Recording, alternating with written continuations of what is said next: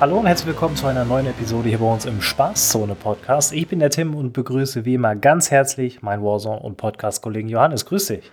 Moin, moin, Tim. Grüß dich. Wie geht's? Wie steht's? Wie ist die Lage?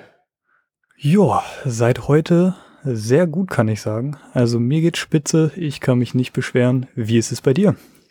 Ja, ich bin auf dem Weg der, der Besserung tatsächlich. Also ich ähm, war ausgenockt ähm, gesundheitlich. Also habe kein Corona gehabt, sondern eine Erkältung ähm, oder grippaler Infekt, wie es so schön heißt.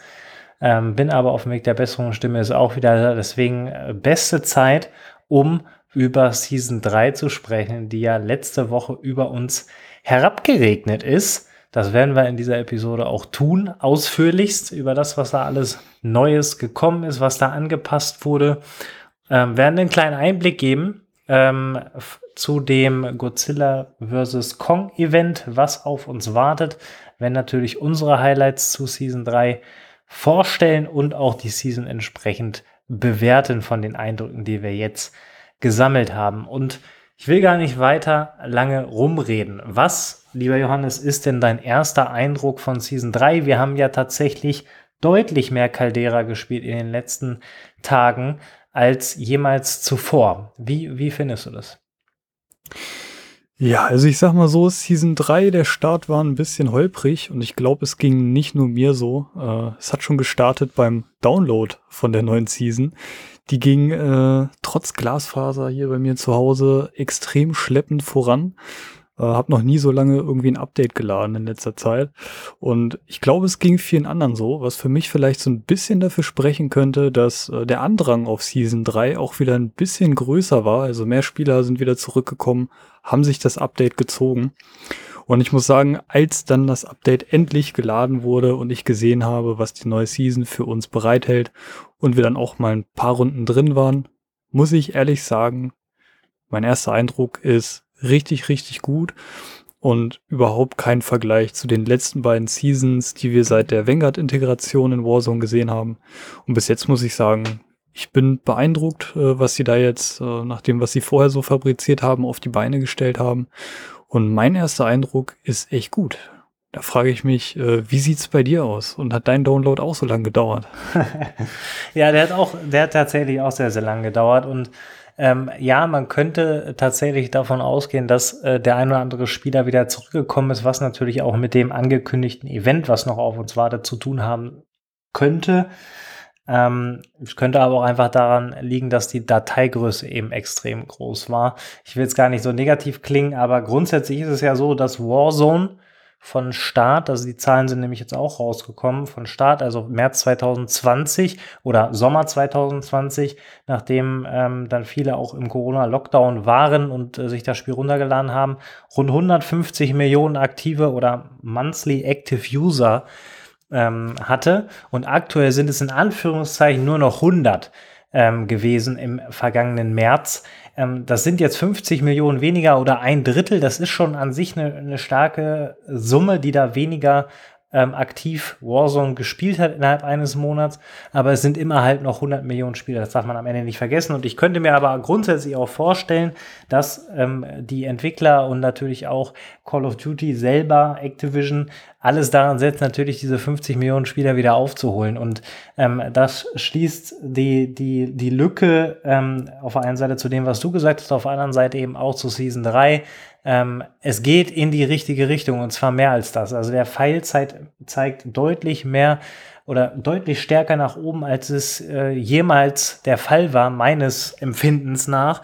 Also es gab keine Season, die in den ersten Tagen ähm, fand ich jetzt zumindest so viel Spaß gemacht hat und so viel ähm, Neues zu entdecken ähm, gab, obwohl man ja eigentlich das alles, was da irgendwie war, schon eher kannte. Ähm, und da können wir gleich auch noch in Ruhe drauf eingehen, warum das so ist.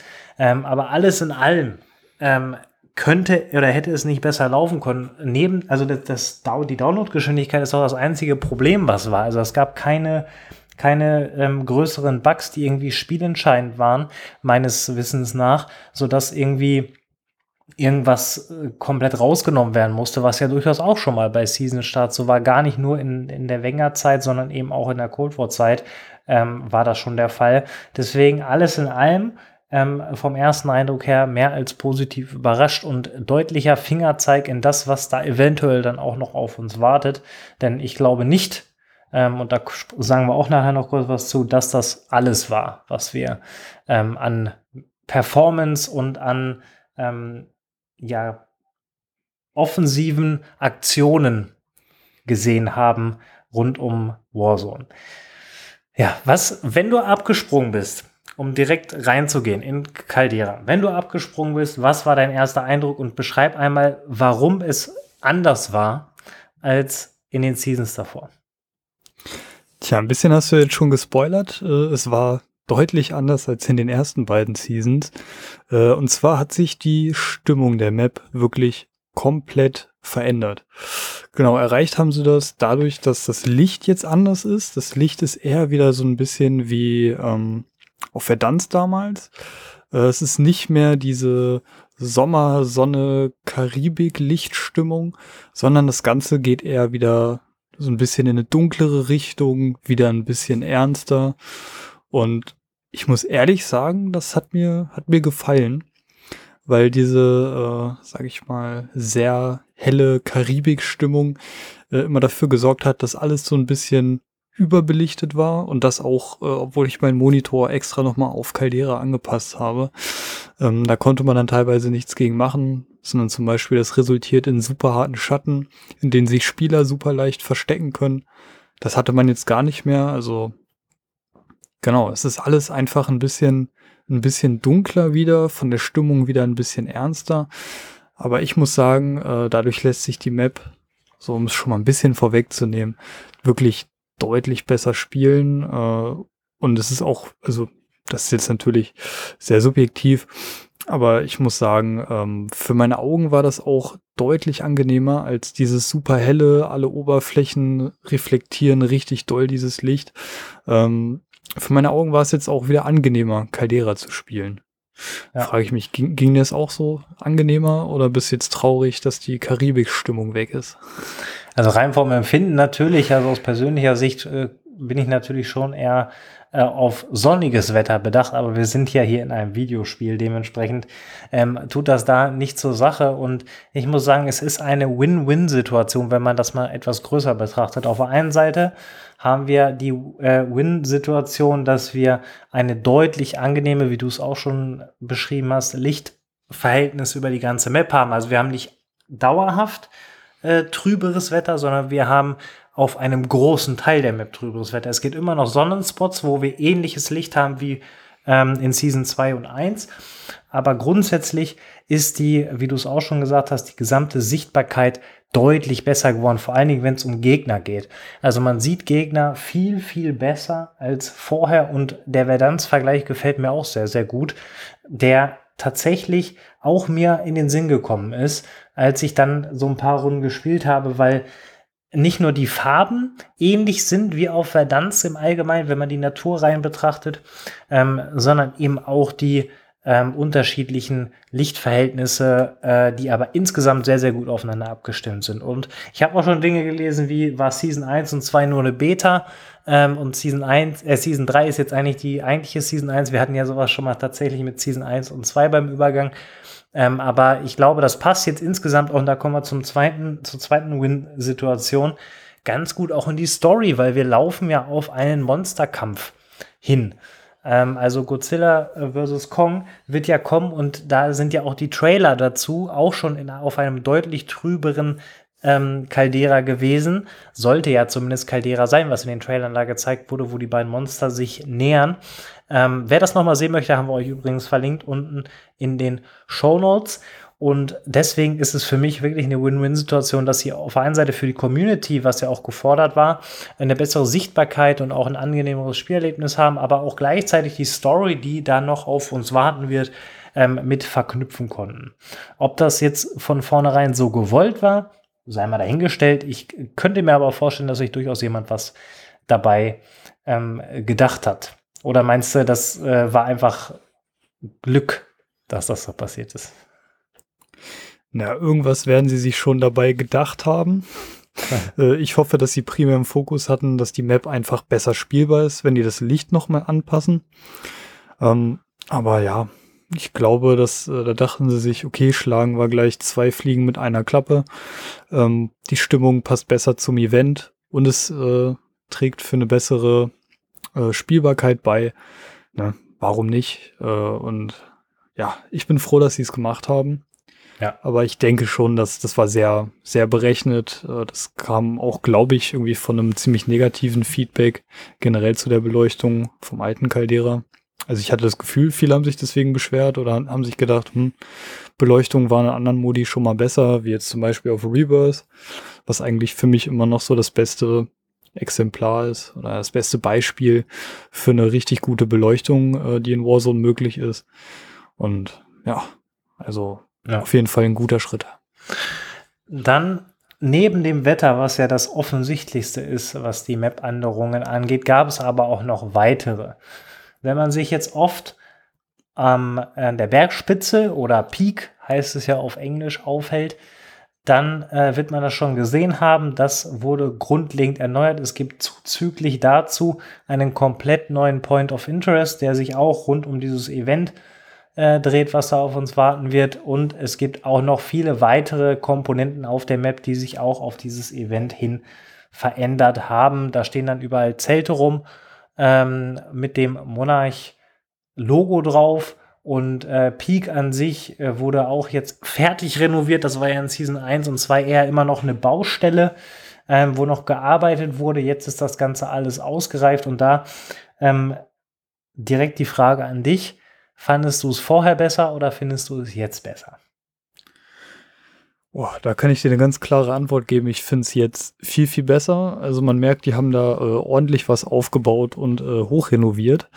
ähm, dadurch, dass jetzt dieser ganze bisschen sehr graue Beton, ähm, das haben die jetzt alles heller gemacht, aber vor allem sieht alles auch ein bisschen sauberer, ein bisschen cleaner aus. Also da ist nicht mehr so viel äh, Kram, der zum Beispiel oben auf Peak da auf diesen Mauern rumsteht.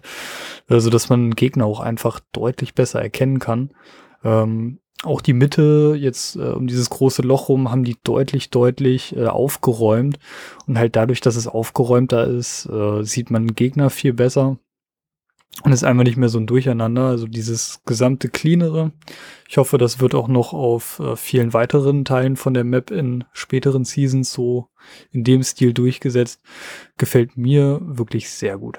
Also die haben grundsätzlich ist ja, sag ich mal, in Anführungszeichen geschafft, diesen Berg, der in allen Punkten irgendwo auf Peak zu finden war, ob das nun unten in der Grotte war, ähm, wo man reingehen konnte, wo war immer irgendwie was mit Felsen und Stein, wo man immer so hakelig drüber laufen musste, genauso aber auch oben, ähm, wenn man ähm, auf die oder in Richtung der Berge oder der Gipfel gehen wollte, war auch immer alles sehr viel mit Stein. Das haben sie jetzt alles geglättet und deutlich angenehmer zum Spielen gemacht und auch zum Bewegen. Finde ich grandios, mag ich sowieso sehr gerne, wenn das alles irgendwie aufgeräumt ist und das ist es jetzt definitiv. Ähm, und es ist vor allen Dingen auch einfacher, diese ganzen, diese ganzen Spots zu entdecken, weil es ist klar, da ist eine Tür, da kann ich reingehen. Da ist jetzt nicht irgendwie noch ein Wasserfall vor oder ein, Geröll, was da irgendwie noch, wo man rumgehen muss. Das ist alles deutlich strukturierter und äh, ja, sehr, sehr schön geworden, muss man sagen. Und ähm, darüber hinaus diese Zelte, das hatte ich eben noch vergessen zu erwähnen, diese Zelte, die auf, oder ja, ja doch sind Zelte, äh, oder Pavillons, die aufgestellt worden sind mit dem Monarch-Logo drauf, die führen eben auch dazu, weil es tatsächlich deutlich mehr gibt, als man auf den ersten Blick glauben mag, ähm, dass auch einige Büsche oder Bäume verschwunden sind. Es gibt jetzt keine offizielle Aussage von Raven dazu, aber es ist äh, bereits gegenübergestellt worden. An gewissen Spots stehen jetzt halt diese Zelte, wo dann wirklich nur noch ein Baum ist und vorher stand da irgendwie 20 direkt aufeinander. Und mir persönlich ist auch aufgefallen, natürlich gibt es immer noch Orte, wo ziemlich viele Büsche, ähm, ob das ein Knie hoch oder Brust hoch oder palmartig hoch ist. Ähm, da gibt es immer noch ziemlich viele von. Äh, das gehört aber nun mal auch in irgendeiner Art und Weise zur Map. Aber so wie sie es jetzt gemacht haben, ist es deutlich besser spielbar auch.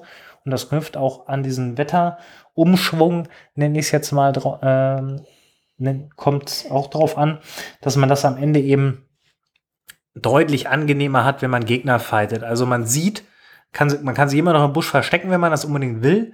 So, das konnte man aber, wenn man es will, auch in Verdansk ähm, oder auf Verdansk. Ähm, jetzt äh, ist es ein bisschen sichtbarer alles geworden und ich finde es gut, dass da der ein oder andere Busch, der ein oder andere Baum verschwunden ist. Ähm, auch wenn es auf den ersten Blick vielleicht gar nicht so auffällt. Ähm, das Auge gewöhnt sich dann doch sehr, sehr schnell an das, was man gerade sieht. Wie findest du denn den neuen Point of Interest, den sie explizit für ähm, das Event geschaffen haben, wo dann auch viele Skelette rumliegen? War das unbedingt nötig, dass sie sowas machen oder ähm, hätten sie es auch sein lassen können oder einfach notwendig gewesen, um die Geschichte insgesamt äh, vollkommener zu machen? Genau, du hast schon gesagt, die Büsche sind weggekommen. Da dachte ich mir, ja, Büsche sind weg, aber du hast es erwähnt, Skelette sind da. Äh, ich gehe jetzt mal davon aus, klar, sind wahrscheinlich Godzilla oder Dino-Skelette. Und ähm, ob es jetzt 100% notwendig war, kann ich gar nicht so beurteilen, aber ich muss sagen, ich finde es sehr, sehr geil. Äh, bin auch großer Jurassic Park Fan, also alles, was so in die Richtung geht. so mit äh, Dinos und Godzilla. Eigentlich habe ich auch früher die Filme geguckt. Auch diesen äh, neuesten Godzilla vs. King Kong habe ich geguckt. Ist jetzt aber auch schon wieder ein bisschen her. Ähm, aber auf jeden Fall, ich finde es ich find's super cool. Ähm, wir sind da ja auch schon ein paar Mal gelandet, äh, haben uns das angeguckt und ich muss sagen, die haben das einfach super cool umgesetzt. Also diese Stimmung von so einer Ausgrabungsstätte kommt da ziemlich gut rüber, finde ich. Ja. Ähm, und sie haben es damit einfach geschafft, so ein bisschen auf dieses äh, King Kong vs. Godzilla Event, was da auf uns zukommt, äh, schon mal so ein bisschen Hype wieder aufzubauen äh, und das Ganze auch ein bisschen stimmiger zu gestalten, wenn es dann kommt. Also auch gerade mit diesen, mit diesen Zelten, die überall stehen und mit diesem Monarch-Branding. Ähm, und jetzt vor allem mit diesen Ausgrabungsstätten und den Skeletten, die halt offensichtlich irgendwo sind. Ich habe gehört, an manchen Stellen liegen auch so einfach Skelettteile rum. Ähm, finde ich einfach super, super cool und das gibt dem Ganzen halt so ein bisschen so ein so ein Rahmen, so ein bisschen mehr Glaubwürdigkeit, weil äh, ich habe jetzt auch auf Social Media, gerade auf Twitter öfters mal Kommentare gelesen, wie, ja, was soll denn das mit Warzone zu tun haben? Die versauen das Spiel, das ist wieder viel zu übertrieben. Ähm, Finde ich nicht, ich finde es geil. Äh, aber vielleicht schaffen sie es dann halt auch schon mal mit solchen kleineren Anpassungen, äh, den Spielern, die eher ein bisschen äh, skeptischer sind, äh, auch so ein bisschen so dieses äh, Gefühl zu geben, so ja doch, das macht Sinn, dass das dann kommt, das Event. Äh, und ich muss sagen, super coole Neuerung und äh, mich hypt das auf jeden Fall auf das, was auf uns zukommt. Ja, da, da schließe ich mich an. Ich freue mich drauf. Vielleicht kommt ja auch mit dem Event noch die eine oder andere Anpassung. Man weiß es ja nicht, was da tatsächlich im Detail noch auf uns wartet wird. Gewisse Dinge sind ja bereits bekannt, aber dazu später mehr. Kommen wir als nächstes zum neuen Gulag. Das erste Mal in der Wenger-Zeit haben wir einen neuen Gulag bekommen. Ich persönlich fand den alten ja eigentlich sehr, sehr gut. Aber ähm, jetzt haben wir einen komplett neuen bekommen. Wie ist dein Eindruck von dem? Und ähm, wünsche dir weiterhin, ich weiß es nämlich sehr genau von dir, den Original-Gulag zurück. Ja, also ich meine, wäre ich jetzt hart, würde ich einfach sagen, warum machen sie den gleichen Fehler immer wieder? Äh, weil ich denke mir, äh, never change a running system. ähm, also jetzt der, selbst der Gulag, den wir jetzt vor dem neuen jetzt hatten, der hat mir besser gefallen als der aktuelle. Ähm, der ist einfach viel zu verwinkelt. Äh, ich finde auch teilweise das, was sie jetzt bei, den, bei Caldera mit dem Licht neu richtig gut gemacht haben, haben sie beim Licht im neuen Gulag äh, nicht so gut hinbekommen. Also ich finde, die Sichtbarkeit im Gulag ist schrecklich. ähm, und der ist auch einfach viel zu verwinkelt. Also es gibt viel zu viele Möglichkeiten, ähm, sich da irgendwie wieder in der Ecke zu verkriechen. Und mir gefällt der nicht so gut, äh, auch wenn er ein für mich wichtiges Kriterium erfüllt. Äh, der ist symmetrisch. Ähm, das ist, muss man dem zugute halten, aber du hast schon gesagt, ich finde den originalen Gulag mit den Gulag-Duschen, ne, das ist für mich der einzig wahre Gulag. Ich meine, ich kann es auch verstehen, wenn Leute sagen so, nee, absolut langweilig, immer denselben Gulag spielen zu müssen. Äh, aber ich denke mir, im Gulag ist man die geringste Zeit des Spiels. Äh, du kämpfst da nur ein kleines 1v1 und dann möchte ich eigentlich auch die fairsten Bedingungen haben. Und die, finde ich, hattest du einfach bei der originalen Gulag-Map am ehesten. Da war nicht so super viel Deckung. Da kam es dann einfach auf Movement und Gunskill an. Und jetzt, ja, kann man halt auch mal ein bisschen rumcampen oder was auch immer. Aber wie gesagt, Original Gulag finde ich super. Den aktuellen jetzt nicht ganz so schlimm. Aber wenn ich auf die Gulags zurückdenke, die wir teilweise äh, in den Cold War Seasons hatten, dann ist der aktuelle ganz okay. Ja. Da schließe ich mir an die Sichtbarkeit. Also die, die dunkle Stimmung ist ein bisschen kritisch. Ansonsten Symmetrie hast du angesprochen, schließe ich mich 100% an. Genial, ein schöner, symmetrischer ähm, Gulag. Vielleicht wird er ja noch besser, je öfter man ihn spielt. Ich hoffe, ich werde ihn nie wieder spielen bis zum Ende von Season 3, ähm, weil ich natürlich nicht sterben wollen würde ähm, in einer Warzone-Session. Deswegen, ähm, aber wenn man den dann doch spielt, ich glaube, dann ähm, gab es schon schlechtere, es gab schon bessere. Wir nehmen ihn einfach mit, weil drumherum kommen tun wir sowieso nicht.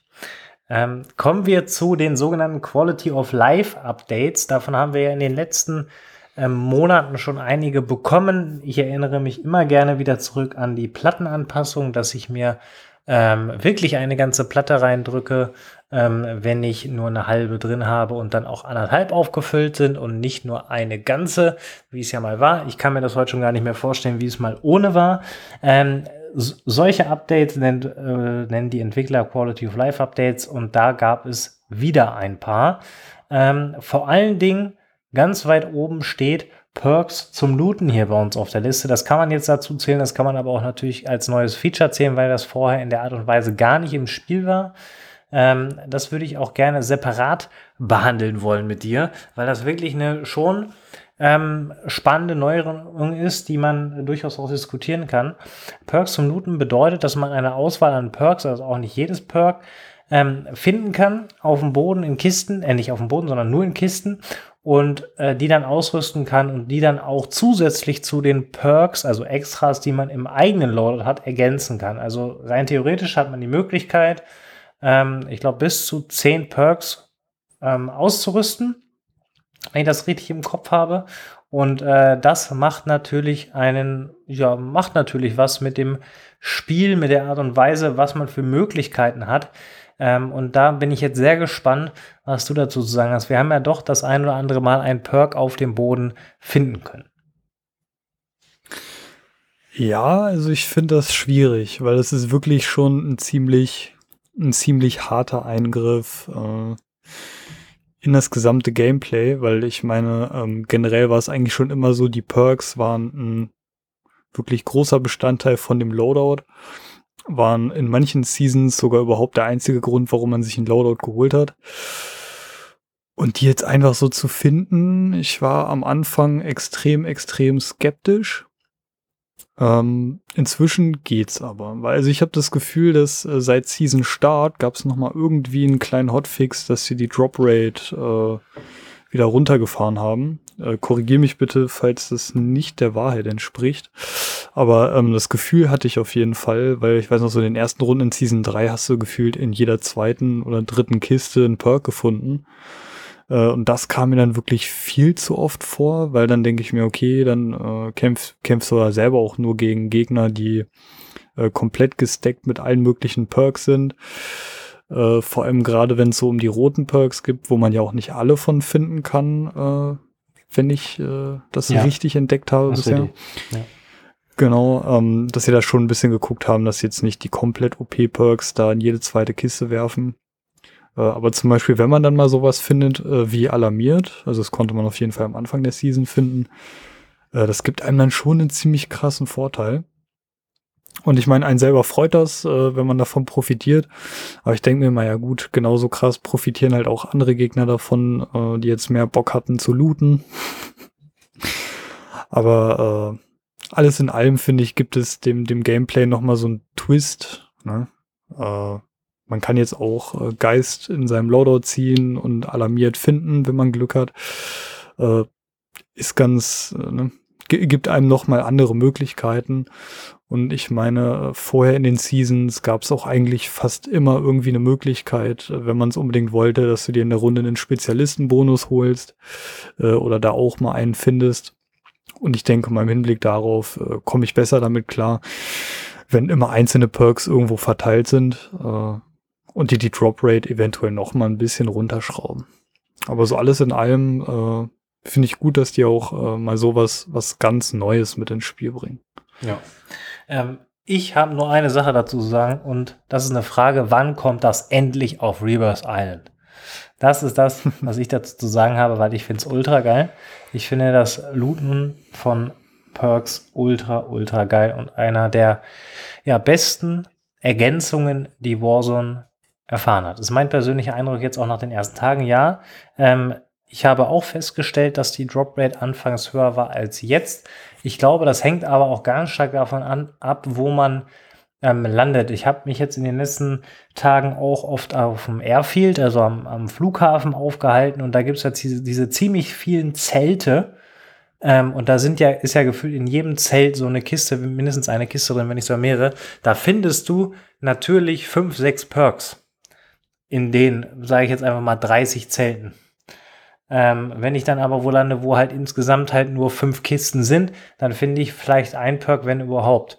Und ähm, ich weiß nicht, wie sie es machen und ähm, ob es spezielle Spots gibt, wo man das eher findet oder ob das jede Runde neu ähm, ausgelotet wird. Aber alles in allem ist sie auch insgesamt noch ein Stück zu hoch. Nichtsdestotrotz einer der äh, coolsten Features, die für mich persönlich noch hinzugekommen sind, weil man kann ähm, gehärtet finden, man kann, wie du schon gesagt hast, alarmiert finden, man kann gleichzeitig auch noch Overkill spielen. Also das ist für mich als äh, absoluter Plattenfan oder Plattenperk-Fan ähm, von dem Gehärtet ein, ein absolutes, ähm, ja, wie soll man sagen, ein Segen, ähm, dass ich jetzt Overkill nehmen kann, habe aber trotzdem die Möglichkeit, nur zwei Platten auszurüsten, wenn ich dieses Perk finde. Genauso eben auch kampfgestählt kann ich, also dass automatisch ein Gegner gepinkt wird und eine Silhouette um sich bildet, ähm, kann man finden und auch schon in äh, ohne Loadout entsprechend ähm, ja die Leute pingen oder sehen, wenn man sie anschießt. Was auf Caldera eben auch ein, ein gewisses Muss ist, dieses Perk zu spielen, finde ich persönlich. Deswegen, ähm, auch dann, wenn man aus dem Gulag zurückkommt und noch mal ein bisschen lootet, hat man die Möglichkeit, genau diese Perks eben zu finden und dadurch auch gewisse Vorteile ähm, oder gleichwertiges Spielerlebnis zu haben, man halt nur die Waffen halt, die der Unterschied sind, ähm, finde ich eine sinnvolle Sache ähm, und vor allen Dingen gesamthaft gesehen auf die Community. Jetzt, es trifft wahrscheinlich nicht auf alle Spieler zu, ähm, die dann noch viel looten oder so, aber es regt halt grundsätzlich alle an, doch nochmal die eine oder andere Kiste aufzumachen, ähm, vielleicht im Endgame oder wenn Restock war, nochmal das eine oder andere Perk ähm, zu finden, um sich eben entsprechend für den Endfight zu wappnen. Und äh, das alles in allem finde ich schon eine, eine charmante Lösung, weil man ja eben auch, das darf man nicht vergessen, ähm, man kriegt ja auch XP, wenn man lootet. Und ähm, für, äh, ich glaube, sogar einen gewissen Teil der XP sind sogar Waffen-XP, also man levelt auch die Waffe damit. Ähm, und es hat ja nicht jeder jede Waffe auf ähm, höchstem Level. Ähm, und deswegen alles in allem passt das schon so ins Gesamtkonzept, wenn man wirklich die gesamte Community, finde ich persönlich, betrachtet. Das war jetzt ein Satz. Ist doch logisch. War ein Satz, den ich jetzt hier ausgeführt habe. Er hat auch nur zweieinhalb Minuten gedauert. Ähm, ich hoffe, ähm, ich hoffe, du kannst es verschmerzen, dass ich da so gehypt bin. Ähm, vielleicht kommt das bei dir noch. Ja, weiß ich nicht. Also ich, ich bin mal gespannt. Also ich finde auf jeden Fall cool, dass sie sowas machen. Äh, aber ja, ich bin nicht so gehypt, bin ich ehrlich. Okay. Aber äh, ich verzeihe dir auch deinen Monolog, denn äh, der nächste Punkt, den wir haben, der ist jetzt äh, nicht so lang, beziehungsweise ich glaube, da kann man nicht so viel zu sagen. Und zwar eine Sache, die scheinbar viele Spieler seit langer Zeit gestört hat, ich muss ehrlich sagen, mich auch, war, dass wenn man am Shop was kaufen möchte, man das immer noch einmal bestätigen muss. Und äh, ich will einmal kurz meine Meinung vorwegnehmen. Ich finde kleine Änderungen, aber große Wirkung. Ähm, am Anfang gab es ja auch noch den einen Bug, dass äh, zum Beispiel, wenn man im Shop irgendwie mit Controller einen runtergeht, ist er irgendwie zweimal runtergegangen oder wieder zurückgegangen. Ähm, das Problem hatte ich jetzt nicht mehr. Also der Punkt ist zum Glück gefixt. Und jetzt kann ich einfach mit einem Knopfdruck wen kaufen. Und ich muss sagen, äh, wenn man dann noch mal in einem hitzigen Gefecht, also man weiß irgendwie Gegner sind in der Nähe, aber das ist jetzt die letzte Chance, die Mates noch mal wieder reinzukaufen. Äh, grandiose Änderung. Und das ist auch wieder eine kleine Sache, die einen großen Unterschied machen kann beim Gameplay. Finde ich richtig geil. Und da frage ich mich, wie sieht das bei dir aus? Du bist ja auf äh, Maus und Tastatur unterwegs. Ich muss sagen, für den Controller ist das auch eine coole Änderung. Ist es bei Maus und Tastatur ähnlich oder äh, bist du da sowieso so schnell unterwegs, dass du sagst, die halbe Sekunde ist mir egal? Dieses, dieses Feature, was, ähm, was sie da gemacht haben, ist im ersten Moment haben wir uns ja auch darüber unterhalten, ist das wirklich so gut, ähm, dass sie das machen? Weil man sich ja vielleicht doch mal verklickt oder so. Ähm, aber im Nachhinein sage ich, fast genauso geil wie die Perk, Perks im Spiel. ist genauso, ich bin, da bin ich tatsächlich ähnlich gehypt wie du und sage, das hätten sie schon länger machen sollen. Weil vor allen Dingen auf Maus und Tastatur, ich habe ja vorher Controller gespielt und mit diesem, mit diesem extra Klicken, wo man ja von bei der Maus von, zum Beispiel, wenn man sich einen Loader gekauft hat, ist ja ganz unten, muss man dann in die Mitte gehen. Beim Controller, wenn du das gekauft hast, bist du ja automatisch schon im Auswahlmenü drin. Du musst keinen Weg mehr gehen. Du musst einfach nur wieder nochmal klicken. Da ist man auf Maus und Tastatur langsamer gewesen. Jetzt ist man meines Empfindens nach gleich schnell, also ich will jetzt gar nicht hier irgendwie darauf hinaus, dass Maus- und Keyboard-Spieler benachteiligt wurden und so weiter. Nein, das will ich nicht. Ich will einfach nur sagen, dass es deutlich angenehmer ist, etwas am Shop einzukaufen, auch für Maus- und Tastaturspieler, ähm, sowohl natürlich auch für Controllerspieler. Und ähm, ich bin auch großer Fan dieser Anpassung und hätte schon jetzt im Nachhinein viel früher kommen können. Und ich bin sehr froh, dass sie da auf die Community gehört haben, denn äh, wie du schon gesagt hast, es war ein lang gefordertes Feature von der Community. Finde ich gut, finde ich gut. Aber ein anderes Feature, wo wir jetzt zu kommen, ähm, haben, äh, wurde ja auch schon lange gefordert. Ne? Das mit den XP-Tokens, magst du das ausführen? Ja, man kann jetzt endlich XP-Tokens in-game einlösen und muss das nicht äh, mehr in der Lobby machen. Und ich muss sagen, auch wieder eine lang ersehnte Änderung finde ich persönlich super geil. Weil ich meine, wer, wer kennt die Situation nicht? Äh, man, man ist einfach in einer Party drin, denkt, okay, der Kollege startet hier gleich mal eine Runde rein äh, und löst deswegen einen XP-Token ein. Und dann äh, macht sich irgendwer in deiner Party noch eine Klasse fertig und alle warten. Und du siehst nur, wie die Sekunden von deinem XP-Token weggehen und ärgerst dich. Und das Problem hast du jetzt endlich nicht mehr. Und ich spreche aus Erfahrung, es ist äh, eine geile Änderung. Habe ich zwar bisher erst zweimal eingelöst, aber bisher hatte ich auch noch nicht äh, so wirklich den Anlass, eine neue Waffe zu leveln. Äh, aber coole Sache auf jeden Fall. Und äh, du bist ja auch eher der Typ, der immer, wenn ein Token reinkommt, wird er auch direkt eingelöst, um irgendwas zu leveln. Äh, wie ist die Änderung für dich?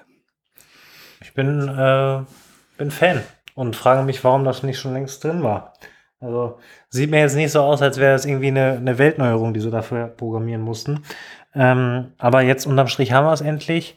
Und ähm, zum Glück muss ich ja nur die ähm, neuen Waffen, die jetzt reinkommen, auf Max-Level bringen. Und da jetzt sowieso Double ähm, XP war, ähm, habe ich erstmal das nur getestet, ob es funktioniert, so, ob das alles so klappt.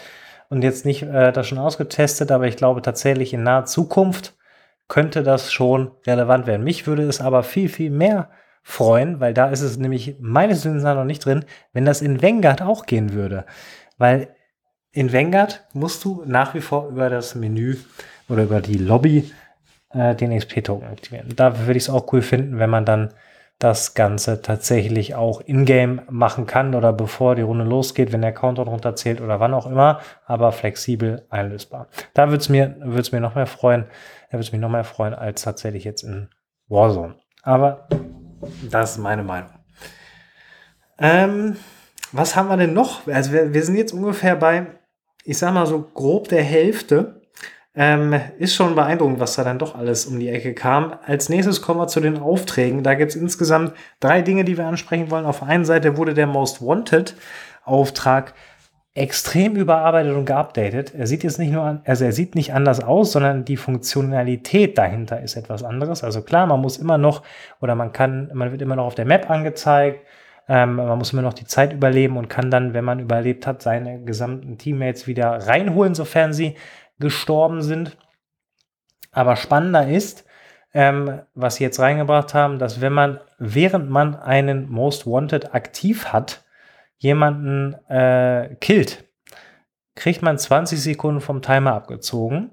Und wenn man eine Kiste öffnet, 5 Sekunden. Und das zählt nicht nur bei einem selber, sondern auch für das gesamte Team.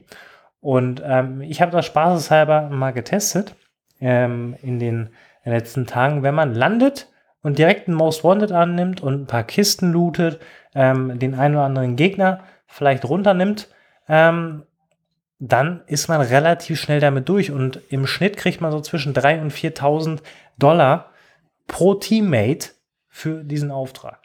Und das ist vor allen Dingen in Iron Trials, was ja gerade drin ist, aber natürlich auch im normalen BR ein extrem spannender Auftrag geworden jetzt durch diese Anpassung. Und ich würde sagen, äh, lieber Johannes, vielleicht verzeihst du mir dann ja auch in Zukunft, wenn ich dann aus Versehen mal nicht zum Bounty, sondern eben zum Most Wanted greife.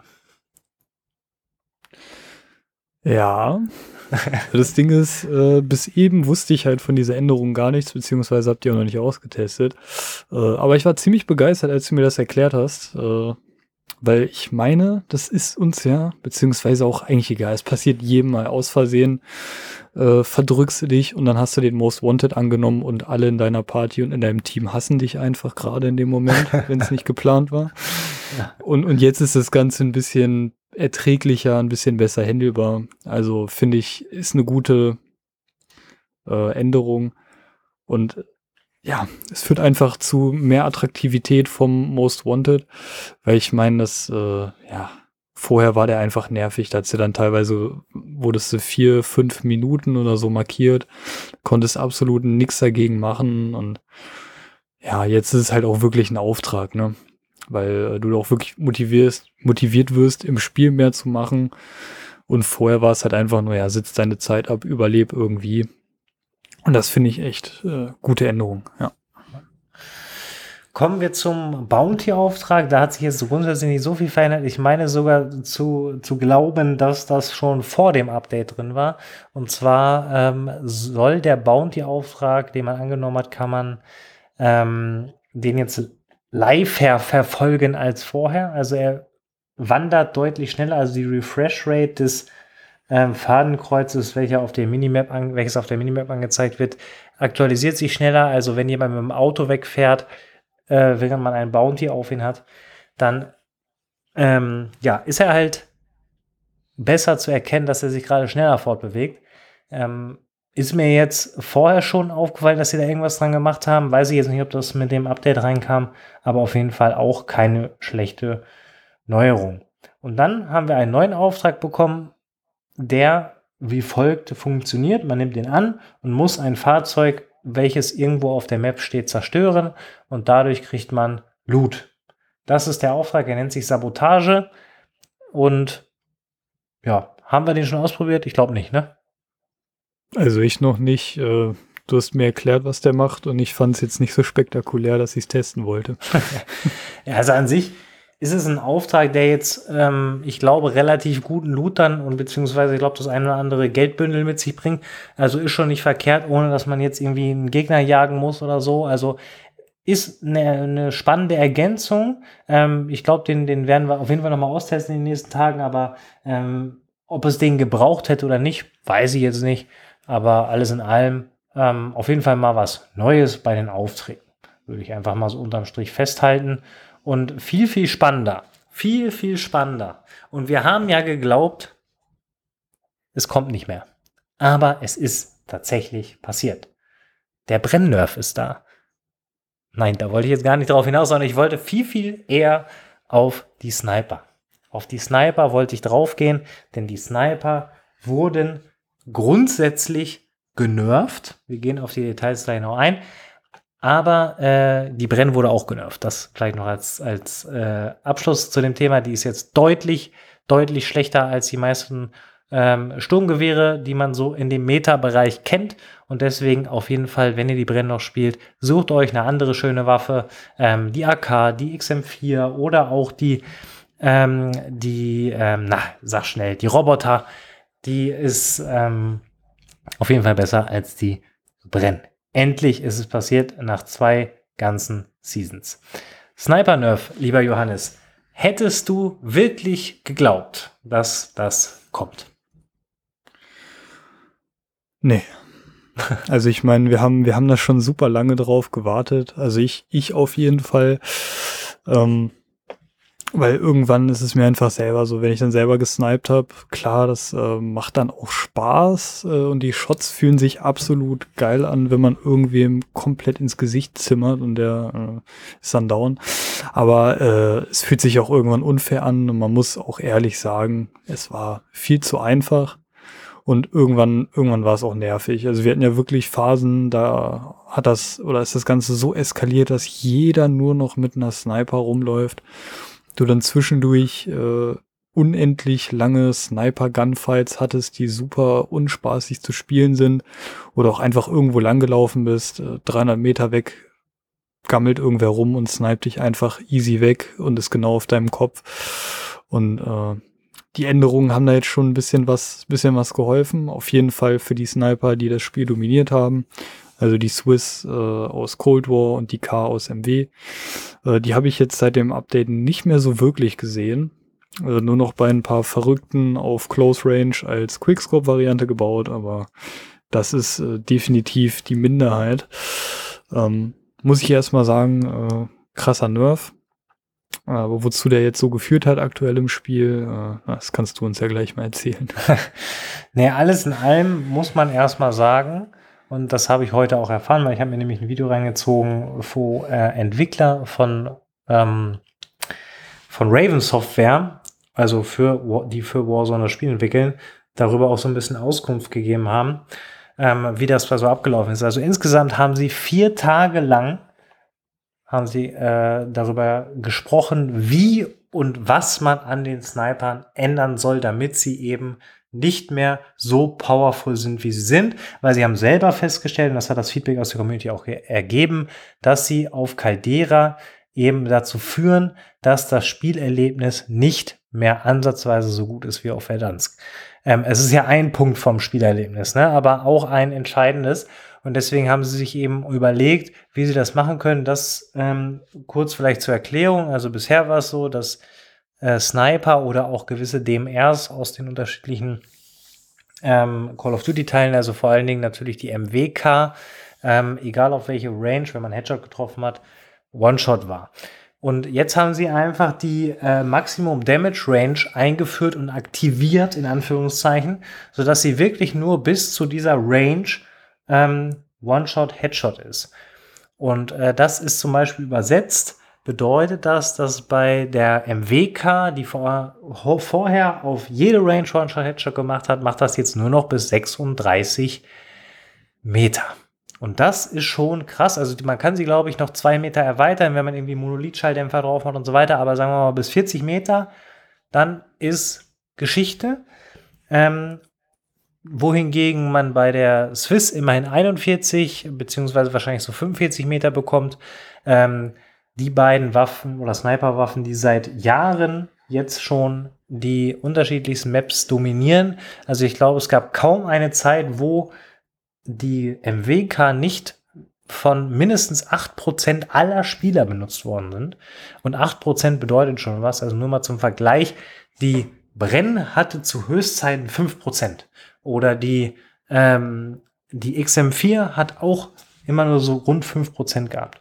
Ähm, also Waffen, die durchaus auch schon länger im Spiel sind.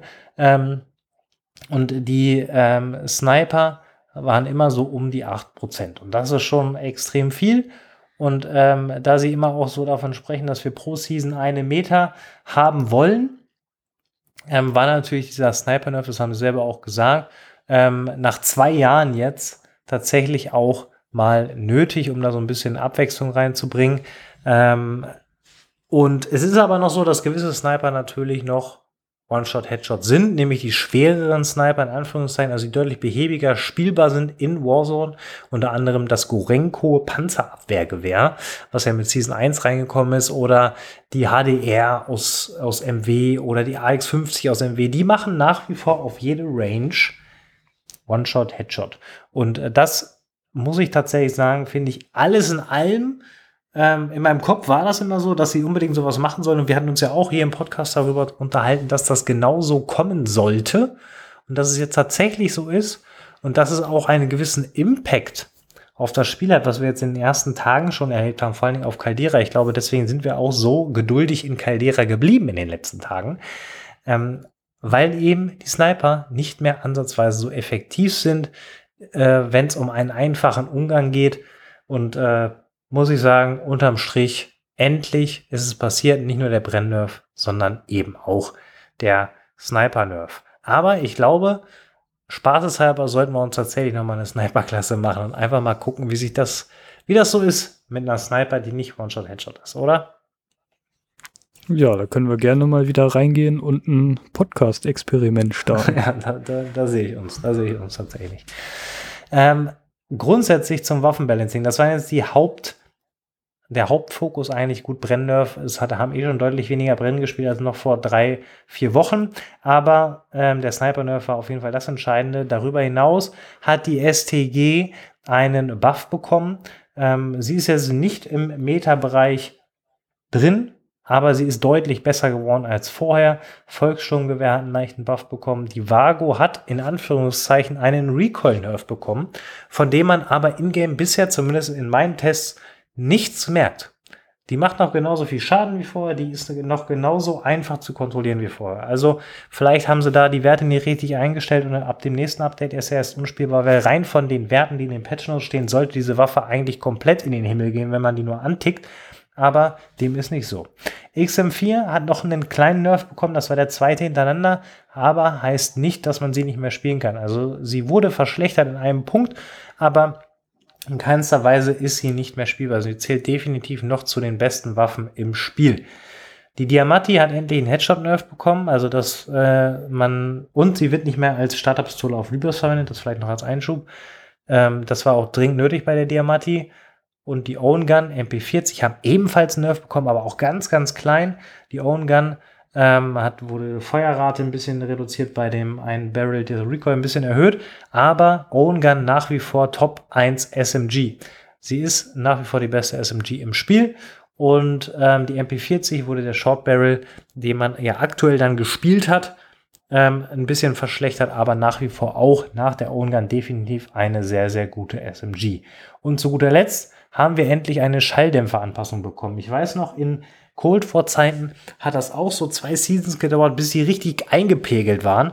Und das haben wir jetzt auch mit Season 3 haben wir jetzt eine ähnliche Schalldämpfer-Auswahl, wie wir sie aus den vorherigen Call of Duty Teilen kennen. Wir haben einen Schalldämpfer, der ähm, noch ein bisschen Recoil hat ähm, und den anderen, der ein bisschen Recoil wegnimmt und wiederum auch ähm, stärkere ZV-Geschwindigkeit. Also es dauert länger, wenn man mit dem ins Visier geht. Ähm, und gleichzeitig aber wird die Range noch verbessert. Also wir haben letztendlich einen normalen Schalldämpfer und einen Monolith-Schalldämpfer ähm, in einfacher Übersetzung oder ein Feuerdämpfer und Agency-Dämpfer, um es für die Cold War Jünger zu übersetzen. Das wäre es dann auch zum Waffenbalancing, kurz und knapp. Brauchen wir, glaube ich, gar nicht weiter darauf eingehen, ähm, sondern kommen direkt zum neuen Battle Pass und auch natürlich zu den neuen Waffen, die im Battle Pass drin sind. Erstmal Battle Pass. Äh, bewerte mal von 1 bis 10 und auch im Vergleich natürlich auch gerne zu Season 1 und 2. Ja, eine 6. Ich würde dem Ganzen eine 6 geben. okay. ähm, sag ich mal, es gibt jetzt so im Vergleich zu den letzten Seasons mehr, mehr Highlights für mich, aber muss leider wieder sagen, der Großteil vom Battle Pass äh, holt mich jetzt nicht so um. Ich meine, hier und da bei ein paar Waffenbauplänen, äh, wenn man sich die mal im Detail anguckt, ja, dann sind die schon besser als jetzt die Vorschaubilder. Aber da hatten wir schon deutlich bessere Battle-Pässe in der Vergangenheit und da ist einfach äh, zu viel verschenktes Potenzial jedes Mal in diesem Battle Pass. Und ich meine, ne, man bezahlt halt trotzdem, wenn man so sieht, seinen Zehner dafür. Und ich finde, dafür könnte man ruhig ein bisschen mehr bekommen. Ja, und da schließe ich mir an. Im Battle Pass würde ich sogar nur eine 4 von 10 geben. Ähm, Im Vergleich zu den letzten Seasons war eher eine 3 von 10. Es ist ein bisschen besser geworden von den, wie du es gesagt hast, Bauplänen. Aber ich hätte mir vor allen Dingen gewünscht, weil letztendlich, wenn man die ganzen Komponenten haben möchte, muss man mindestens 10 ausgeben. Also sie verdienen ja was daran. Dann hätten sie zumindest jetzt auch mal anfangen können mit Season 3. Äh, mit Hinblick auch auf das Event, was auf uns wartet ähm, dass da noch mal irgendwas Besonderes drin ist. Ob das nun äh, die neue Waffe mit einer Tracer oder mit einer Reactive-Animation ist. Das hätte ich mir gewünscht. So an sich bleibe ich dabei. 4 von 10 ist nichts äh, großartig Besonderes, nehme ich aber trotzdem mit, habe ich trotzdem geholt. Aber äh, hoffen wir, dass da mit Season 4 und Season 5, was ja noch auf uns warten wird, einiges besser gemacht wird. Was heißt zu den neuen Waffen? beziehungsweise hast du sie überhaupt schon ausführlichst gespielt? Also wenn ich ganz ehrlich sein soll, äh, im Loadout noch nicht tatsächlich, aber man findet ja die beiden neuen Waffen auf dem Boden. Also sie sind jetzt Teil vom Bodenloot und da habe ich die natürlich schon öfters aufgehoben und gespielt. Äh, hab die auch mal irgendwie von einem Gegner aufgehoben, der die auch schon gelevelt im Loadout hatte. Und ja, sind spielbar. Äh, man kann damit, denke ich mal, ein bisschen Spaß haben. Also mit der neuen, äh, mit dem neuen Sturmgewehr auf jeden Fall. Äh, es gibt ja auch noch eine neue DMR mit Einzelschuss, also halbautomatisch. Finde ich jetzt nicht so prickelnd, das Ding. Gerade weil ja die Vanguard DMRs auch Sniper-Muni verbrauchen. Dementsprechend hast du maximal 40 Kugeln und brauchst aber pro Gegner auch keine Ahnung, drei, vier, fünf, je nachdem, wie du triffst. Und ja, gibt einfach viel zu viele Punkte, wo ich sage, die Vanguard DMRs äh, lohnen sich nicht zu spielen. Und das neue Sturmgewehr ist zwar witzig, aber da haben wir leider, das heißt leider, es gibt deutlich bessere Alternativen. Und dementsprechend werden die, denke ich mal, bei mir erstmal nicht im Loadout landen. Ja, da würde ich mich tatsächlich anschließen. Also äh, die DMR braucht ihr gar nicht anfangen zu leveln. Also ich mache das just for fun in der Pre-Lobby einfach nur. Ähm, habe ich die dabei, aber da, um auch ein bisschen einschätzen zu können, wie die so funktioniert. Aber die kannst du vergessen. Also die DMR kannst du wirklich vergessen. Das Sturmgewehr ist gewisser Art und Weise interessant, weil sie für die Vanguard-Waffen im Allgemeinen eine ziemlich hohe Feuerrate haben, also sogar noch mal schneller als die AS-44. Ähm, aber sie ist halt auf Range eine maximale Wasserpistole. Ich weiß nicht, wo die einen Damage Drop hat, aber ich schätze mal so bei 35, 40 Metern ist der erste, ähm, wenn nicht sogar schon ein bisschen früher. Und das führt eben dazu, dass sie auf Close Range tatsächlich gar nicht so verkehrt ist, also ähnlich so wie die FFAR damals, ähm, rein von dem Feeling her, aber natürlich angepasst ins aktuelle äh, Waffenbalancing. Also die ist jetzt nicht so, dass du drei Schüsse machst und dann ähm, fällt der Gegner oben, das ist nicht so. Ähm, Dafür ist sie aber insgesamt eigentlich ganz okay, bis Midrange, aber dann war es das auch. Also auf Range kann man sie leider nicht gebrauchen. Und ich hätte mir tatsächlich sehr, sehr stark gewünscht, dass wir eine ähm, Waffe bekommen aus Vanguard, eine Sturm, ein Sturmgewehr aus Vanguard, neben der Roboter, die tatsächlich auch mal ähm, mit den anderen Sturmgewehren aus den anderen Call of Duty Teilen mithalten kann. Und das ist leider wieder nicht der Fall gewesen. Und ähm, bis jetzt nicht. Also ich gehe davon aus, dass an den Waffen noch ein bisschen was gemacht wird, weil das Recoil ist echt ähm, ungewöhnlich, so, aber ich gehe davon aus, dass noch was kommt, aber ob dann die Schadenswerte auch nochmal angepasst werden, keine Ahnung. Ist schade, aber ähm, ich habe es getestet, kann man, so kann man spielen, wenn man Bock hat, aber ist jetzt, wenn man gewinnen will, nicht die beste Wahl, muss man ganz ehrlich sagen.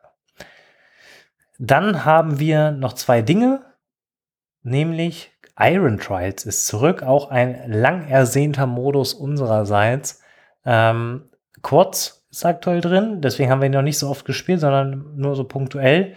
Ähm, kurz, kurzes Statement äh, deinerseits, wie findest du das Iron Trials endlich auf Caldera? Caldera dadurch nochmal interessanter, in Anführungszeichen? Ja, also ich muss erst mal sagen, Iron Trials äh, war immer ein richtig geiler Modus, den ich extrem gerne gespielt habe, durch die ganzen Möglichkeiten, die der Modus einbietet. Und auch auf Caldera muss ich sagen, fettes Plus. Also kann ich nur einen Daumen hoch geben. Ich finde super, dass der Modus jetzt endlich wieder da ist. Äh, lange, lange mussten wir warten.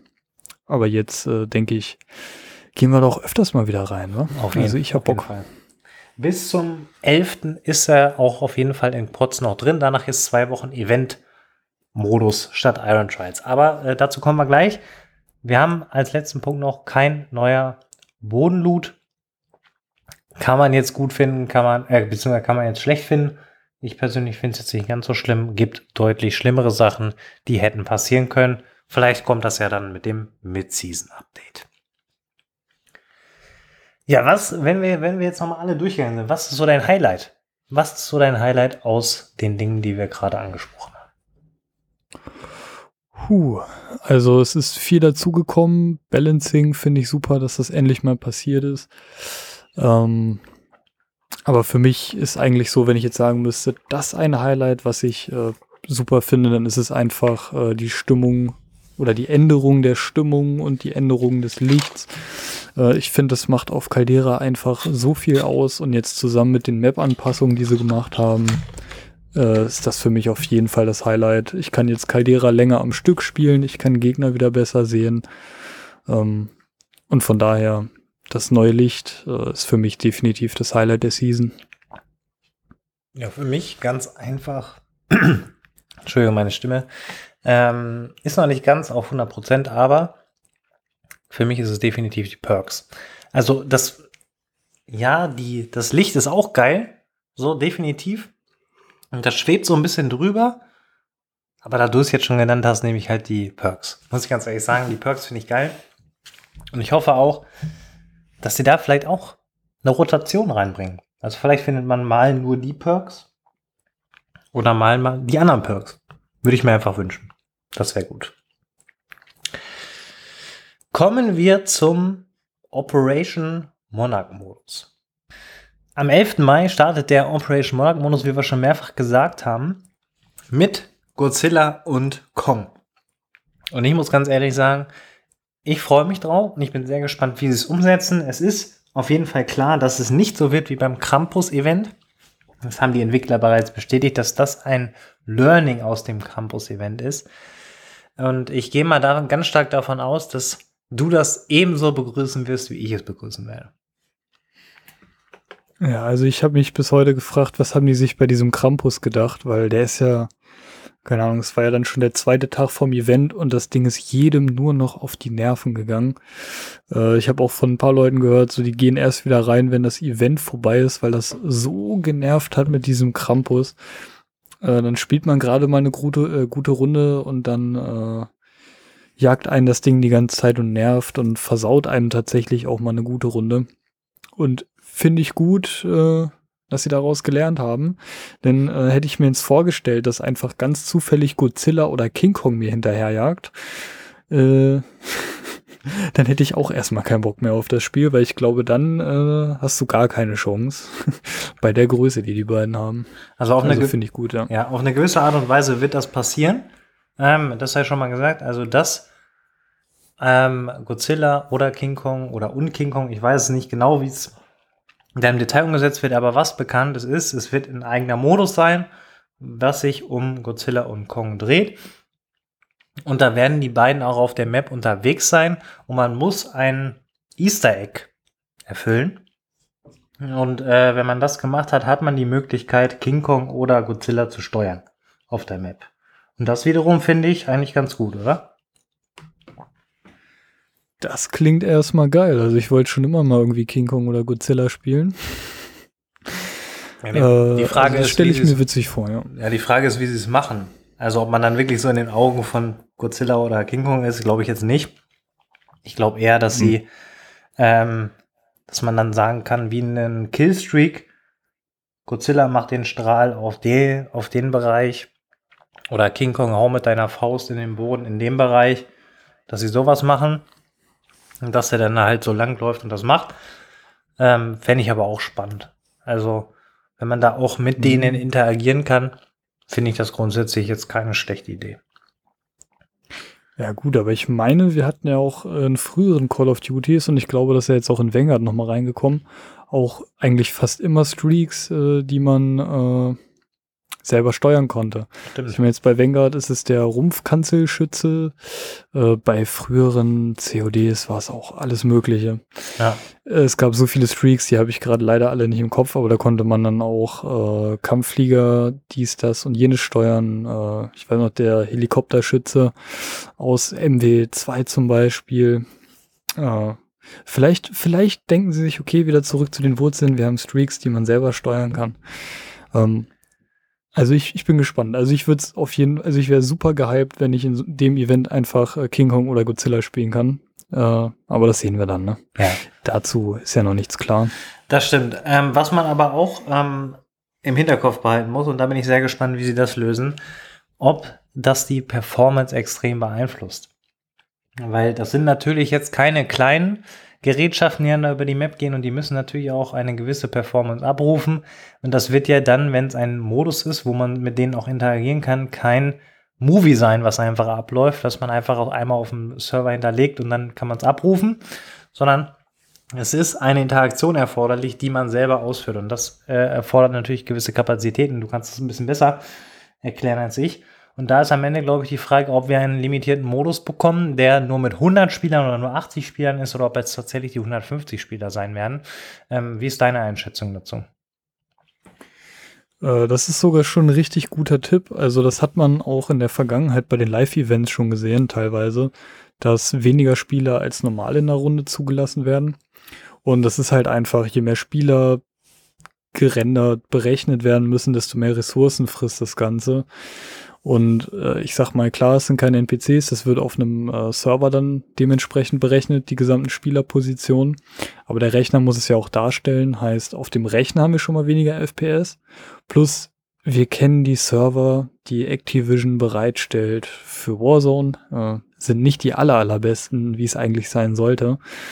Ähm, da hatten wir auch dann früher bei den Live-Events schon öfters mal Performance-Einbrüche äh, haben sie ja dann bei ein paar Live-Events wieder hinbekommen. Also zum Beispiel das äh, Vanguard-Ankündigungsevent mit diesem Zug. Ja. So als kleines Beispiel, das war ja von der Performance voll in Ordnung. Das hat ja super hingehauen. Ähm, und ich hoffe, dass sie das auch äh, als Learning aus der Vergangenheit mitnehmen, genug Ressourcen äh, bereitzustellen, aber auch sowas einfach mal so zu programmieren und zu konzeptionieren, äh, dass es überhaupt von irgendeiner Hardware schaffbar ist weil ich manchmal das Gefühl habe, äh, Optimierung steht bei denen nicht an allererster Stelle. Traurigerweise. Ähm, aber hoffen wir einfach mal das Beste, dass das Ganze auch wirklich dann spielbar wird äh, und nicht dann wieder andauernd die Server abstürzen, man aus der Lobby fliegt oder das Ganze nur in Zeitlupe genießen kann. Da bin ich mal gespannt, äh, ob die Ressourcen dann ausreichen werden. Ich habe einfach die Hoffnung, dadurch, dass es sich um ein so großes und bekanntes, namenhaftes Event handelt, äh, ja doch handelt, ähm, dass das tatsächlich auch am Ende einigermaßen oder zumindest so funktionieren wird, dass es keine Katastrophe wird. Weil das gleiche hätte ja auch ganz vereinfacht, ist kein richtiger Vergleich, aber wenn man Snoop Dogg ins Spiel integriert und da ist irgendwas nicht richtig, dann hat äh, Snoop Dogg ein Problem, ähm, als auch Call of Duty ein Problem.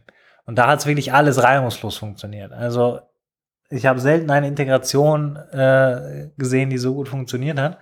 Ähm, natürlich ist das jetzt eine deutlich größere Sache und eine schwierige Sache, aber die äh, denken ja nicht erst seit gestern daran, das zu integrieren, sondern geh einfach davon aus, dass da auch die hellsten Köpfe zusammensitzen und das eben auch durchdenken und auch so, dass es natürlich auch für die Monsterverse, heißt das, glaube ich, was hinter Godzilla und King Kong steckt, dass die genauso zufrieden sind wie Call of Duty am Ende und natürlich auch die Community.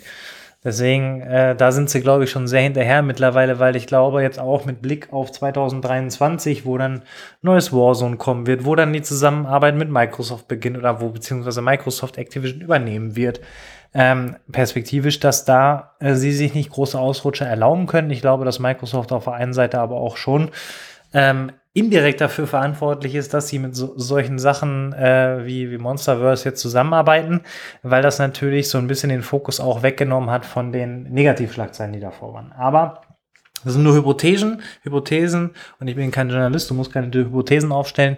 Deswegen hören wir damit auf und kommen zum Abschluss noch zu einer Bewertung.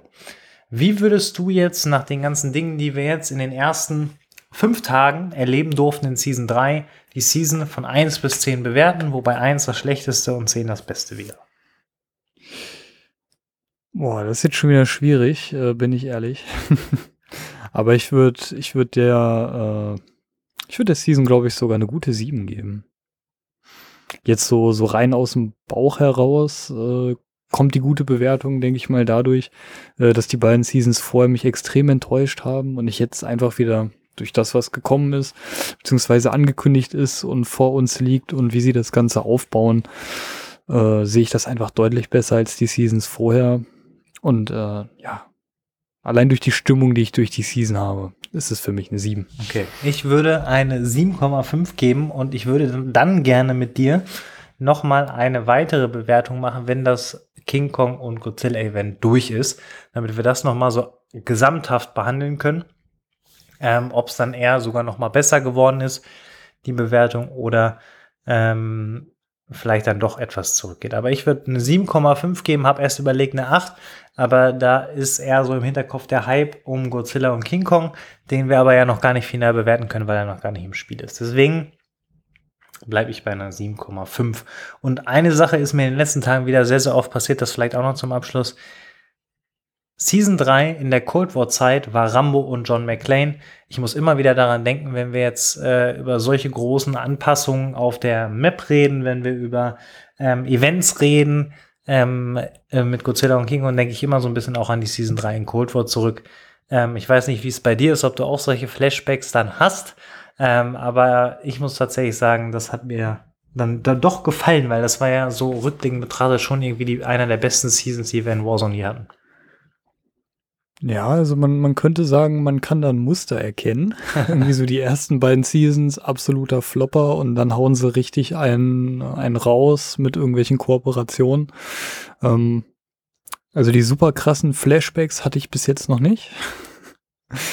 Äh, aber, aber man erkennt auf jeden Fall so ein, so ein kleines Muster und finde ich auf jeden Fall jetzt gut, äh, dass dann, wenn man nach diesem Muster geht, jetzt auch die Phase ist, wo es erstmal wieder steil bergauf geht von dem, was so in den Seasons kommt. Ja. Schauen wir mal, was da noch auf uns wartet. Ich glaube, das war noch lang nicht alles und schon gar nicht ähm, war es das für die Vanguard-Ära. Also da wird in Season 4, was die Entwickler angekündigt haben, noch das eine oder andere folgen. Ähm, jetzt bleibt mir oder uns nur zu sagen, schaut in die Show Notes, da findet ihr das Ganze nochmal schriftlich, was wir besprochen haben. Leider nur auf Englisch, aber die Patch Notes, die Neuerungen und die Roadmap zur Season 3. Ihr findet äh, auch den Battle Pass im Überblick. Ihr findet ein Teaser-Video zu Godzilla und Kong. Und ihr findet ebenso das Video, was, äh, was ich mir heute angeguckt habe zu den Entwicklern, wie sie mit der Washington Post Gaming sprechen über Season 3, Godzilla und Kong. Ähm, lohnt sich auf jeden Fall, wenn ihr euch dafür interessiert, mal reinzuhören. Ja, lieber Johannes, ich sage auch vielen Dank natürlich an dich, dass wir so ausführlich wieder über Season 3 sprechen konnten. Und dass wir beide tatsächlich auch diesen positiven Trend, diesen positiven Hype mitnehmen und sind natürlich ganz gespannt auf das, was dann noch auf uns wartet. Und natürlich auch vielen Dank an euch da draußen, liebe Zuhörer und Zuhörer, dass ihr uns ähm, hört, dass ihr uns Feedback gebt. Macht das gerne auch weiter auf YouTube, Twitter, Instagram ähm, oder auch gerne per Mail. Alles dazu ebenfalls in den Shownotes. Du hast wie immer, lieber Johannes, die letzten Worte. Von meiner Seite aus war es das. Macht's gut. Ja, danke dir, Tim, auch für diese Folge und danke für diesen ja, ersten Eindruck von der neuen Season. Ich bin auf jeden Fall schon super gehypt auf das Event nächste Woche. Freue mich dann natürlich auch mit dir darüber zu sprechen. Ich bin super gespannt, was bei unserem kleinen Sniper-Experiment herauskommt, worüber wir dann auch sprechen werden. Und genau, ich freue mich auf die nächste Folge. Und bis dahin, macht es gut. Ciao, ciao.